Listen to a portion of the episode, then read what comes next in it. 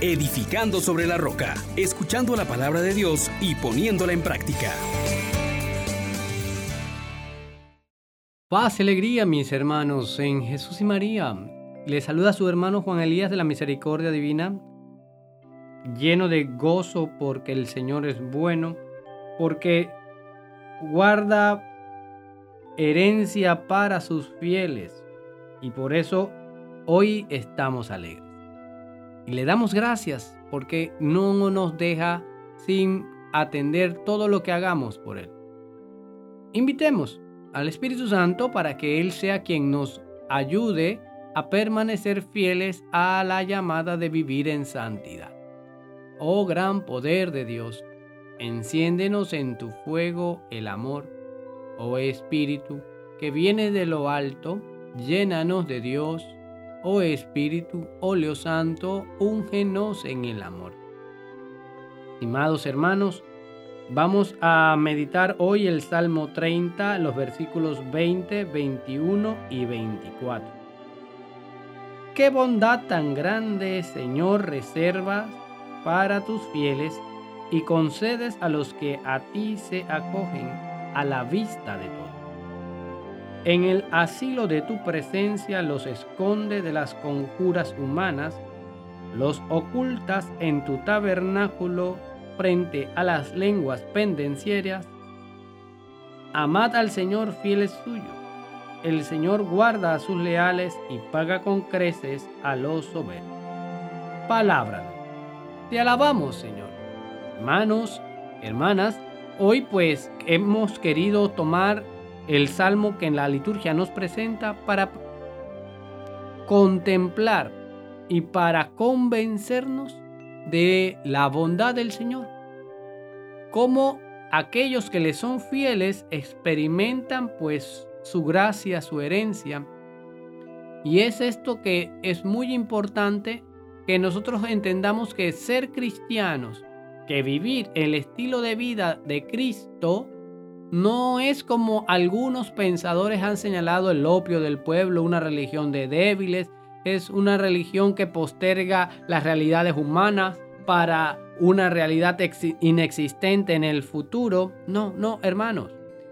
Eh, nosotros estamos convencidos de que Dios es fiel y que sabe pagar muy bien a quien se esfuerza por vivir en esta fidelidad, en esta lealtad. Vemos, por ejemplo, el caso de Elías y Eliseo. Eliseo que ha servido a Elías está caminando con él y sabe que va a ser arrebatado su Señor. En el camino se le van apareciendo diferentes grupos de profetas. Le dice, oye, tu, tu Señor va a ser arrebatado, como para desanimarlo. Pero Eliseo permanece fiel al lado de Elías. E incluso Elías lo incita a quedarse en un lugar. Eliseo dice, no, vive Dios a quien sirves, que no te voy a abandonar. Y más adelante, pues cuando llegan ya al, río Jordán, Elías le dice, bueno, pídeme algo, ¿qué quieres? Y Eliseo le dice, mira, yo quiero dos tercios de tu, de tu espíritu.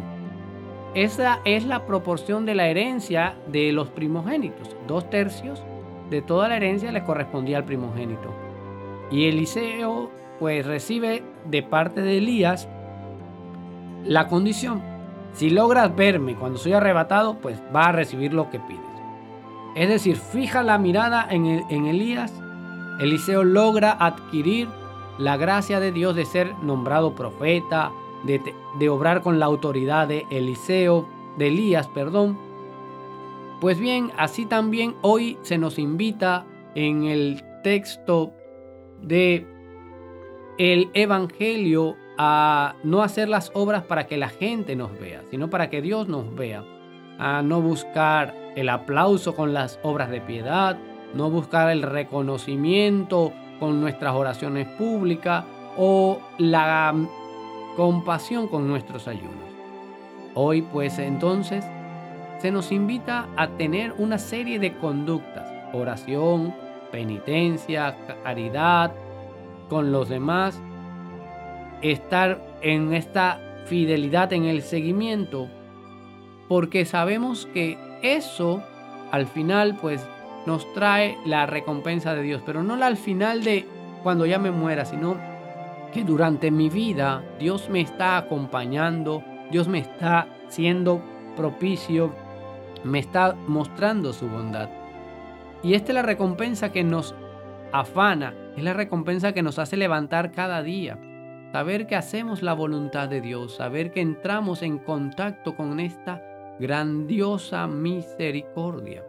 Y por eso hoy yo te invito, hermano, hermana, a que te fijes la mirada como San Pablo en Cristo Jesús, autor y consumador de la fe, y lánzate a lo que está por delante, atrévete a vivir con fidelidad el llamado que Dios te hace, el llamado de ser bueno. Y hoy definitivamente que queremos hacerlo también nosotros, y te pido que como nos decía el padre de la iglesia, que hoy nos presenta la iglesia donde San Cipriano nos dice lo siguiente.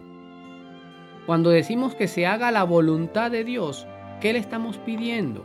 Es la siguiente. La voluntad de Dios es la que Cristo cumplió y enseñó.